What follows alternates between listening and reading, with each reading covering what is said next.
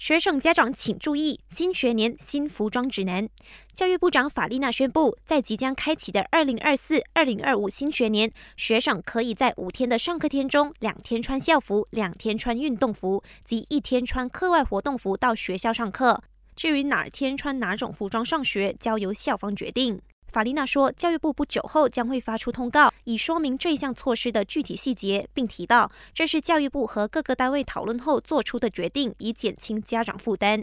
另一方面，对于双语教数理的课题，法丽娜说，教育部将遵循现有方针，不会改变，以提升学生的马来语和英语能力。